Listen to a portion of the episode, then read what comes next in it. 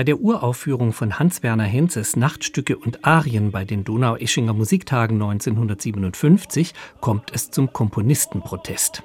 Die Kollegen Luigi Nono, Pierre Boulez und Karl-Heinz Stockhausen verlassen türknallend nach den ersten Takten demonstrativ den Saal. Sie stören sich an den sinnlichen, streckenweise tonalen, gesangsnahen Orchesterklängen. Was die drei Komponisten schon nicht mehr hören wollen, sind die beiden Arien des fünfteiligen Werks. Die Texte stammen von der Dichterin Ingeborg Bachmann. Das zweite Gedicht Freies Geleit hat sie auch selbst eingesprochen. Mit schlaftrunkenen Vögeln und winddurchschossenen Bäumen steht der Tag auf, und das Meer leert einen schäumenden Becher auf ihn. Die Flüsse wallen ans große Wasser, und das Land legt Liebesversprechen der reinen Luft in den Mund mit frischen Blumen. So hat Henze das Gedicht nicht vertont. Hinter dem staccatohaften Vortrag auf nahezu einer Tonhöhe steckt ein Vorbild. So liest auch der Dichter Paul Celan seine Texte.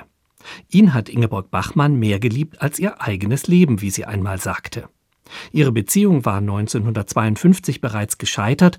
Im Jahr der Uraufführung der Nachtstücke und Arien war sie noch einmal vergeblich aufgeflammt. Als wolle Henze die von ihm so bewunderte Dichterin schützen, schreibt er eine sich entfaltende Kantilene in seiner Arie, die nicht viel gemein hat mit ihrem emotionslosen Vortrag des geradezu hymnisch geladenen Textes. Aber Henze hat alles richtig gemacht. Er ist ihr idealer Komponist, denn er will Ausdrucksmusiker sein. So hat auch Ingeborg Bachmann die Musik verstanden. Und immer, wenn ich über Musik spreche, fällt mir ein, dass Musik mein erster Ausdruck war. Der erste kindliche Ausdruck war. Und heute für mich noch immer der höchste Ausdruck ist, den die Menschheit überhaupt gefunden hat. Für mich ist Musik größer als alles, was es gibt an Ausdruck. Dort haben die Menschen das erreicht, was wir durch Worte und durch Bilder nicht erreichen können.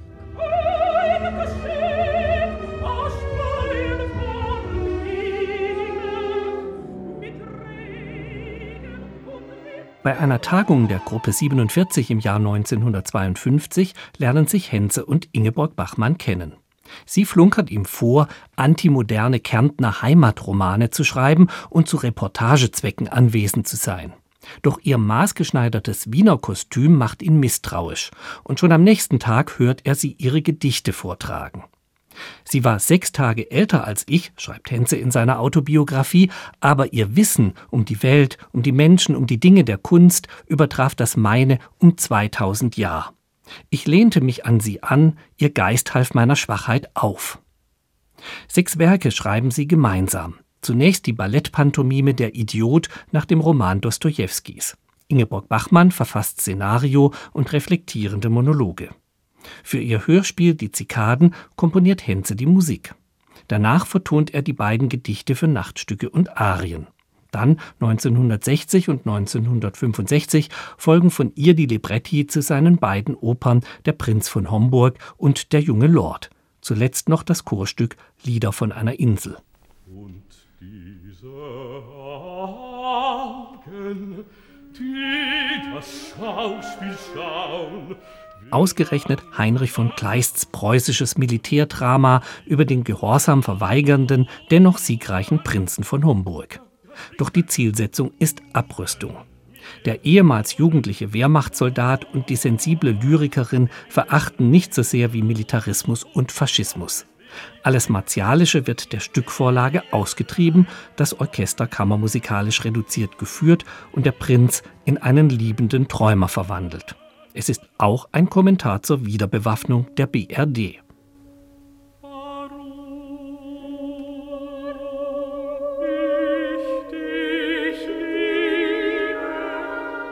Die zweite gemeinsame Oper nach einem Märchen von Wilhelm Hauff wird zu einer ironischen Abrechnung mit dem deutschen Spießbürgertum. Das lässt sich einen in den Anzug gesteckten Affen als englischen Lord verkaufen. Lediglich das sanfte Liebespaar Luise und Wilhelm entgeht dem ätzenden Spott. In diesem innigen Paar könnten sich Ingeborg Bachmann und Hans-Werner Hense gespiegelt haben. Beide verbindet eine unerfüllbare Liebe. Henze ist schwul und Bachmann kann Celan nicht überwinden. Der Tonfall ihres Briefwechsels ist so emphatisch wie melancholisch. Man lebt zeitweise zusammen, dann in enger Nachbarschaft. Beide kehren dem bundesrepublikanisch-österreichischen Gesellschaftsmief der 1950er Jahre den Rücken und wandern nach Italien aus. Ingeborg Bachmanns rätselhafter Verbrennungstod 1973 in Rom ist das Ende einer persönlich wie künstlerisch großen symbiotischen Beziehung. Literarisch bezeugt das ihr umfangreicher Briefwechsel. Oh, alter Duft aus In Gedichten und Erzählungen finden sich Spuren von Ingeborg Bachmanns Auseinandersetzung mit Musik. Im unvollendet hinterlassenen Todesartenprojekt und dem darin enthaltenen Malina-Roman sind sogar Notenausschnitte der tonhöhenfixierten Sprechstimme eingearbeitet, aus dem von Ingeborg Bachmann bewunderten Pierrot-Lunaire-Melodram Arnold Schönbergs O alter Duft aus Märchenzeit. Der Titelheld trägt es der Ich-Erzählerin vor. Ihr Verschwinden am Ende in einer Hausritze ist ein symbolischer Tod. Zerrissen zwischen den beiden Männern Ivan und Malina lautet ihr Fazit, es war Mord. Dieser letzte Satz eine Abrechnung mit den Bachmanns Unglück verkörpernden Männern. In ihrer Erzählung Undine geht heißt es, ihr Menschen, ihr Ungeheuer, ihr Ungeheuer mit Namen Hans, mit diesem Namen, den ich nie vergessen kann.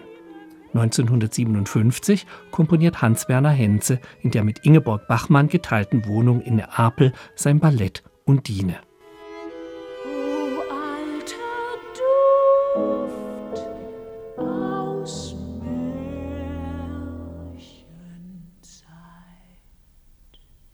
Es folgt ein auch musikalisches Nachleben des Werks von Ingeborg Bachmann. Bei den Schwetzinger Festspielen wird 2004 Adriana Hölskis Opernversion ihres Hörspiels Der gute Gott von Manhattan uraufgeführt. Oder Beat Furrer.